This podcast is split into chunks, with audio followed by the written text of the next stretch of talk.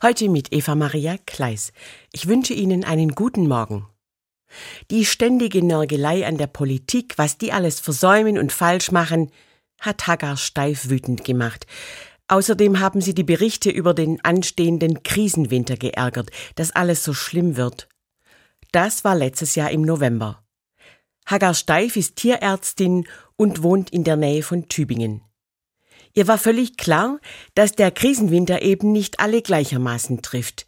Deshalb hat sie selbst in die Hand genommen, was ihrer Meinung nach politisch nicht gut gelöst war, zusammen mit Bettina Kostjan, der Ortsvorsteherin ihrer Gemeinde. Die beiden Frauen haben Ende 2022 eine Aktion auf die Beine gestellt unter der Überschrift Soziale Gerechtigkeit durch Bürgerinnen und Bürger. Die Idee dabei, Diejenigen, die mehr haben, geben denen etwas ab, die nicht so viel haben. Hagar Steif hat gesagt, ich bin ehrlich, ich bin nicht angewiesen auf die staatliche Förderung. Das war schon bei der Corona-Unterstützung so und das ist jetzt auch bei der Energiepreispauschale so. Viele andere sind aber umso mehr auf Hilfe angewiesen. Bei der Aktion wurden bestehende Strukturen genutzt, die Tübinger Tafel.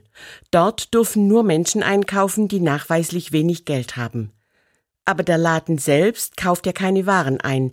Deshalb haben die beiden Frauen Spendengelder gesammelt und selbst Lebensmittel eingekauft, die sie bei der Tübinger Tafel abgeben.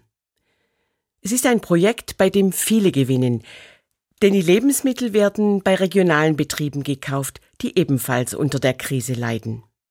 Mich hat diese Idee beeindruckt, vor allem deshalb, weil sie gezeigt hat, wie schnell aus der Idee eines einzigen Menschen ein Projekt werden kann, das so vielen Leuten echt hilft.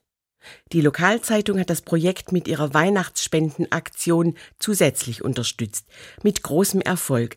Inzwischen haben die beiden Frauen so viel Geld zusammen, dass das Projekt bis ins Frühjahr 2024 weiterlaufen kann.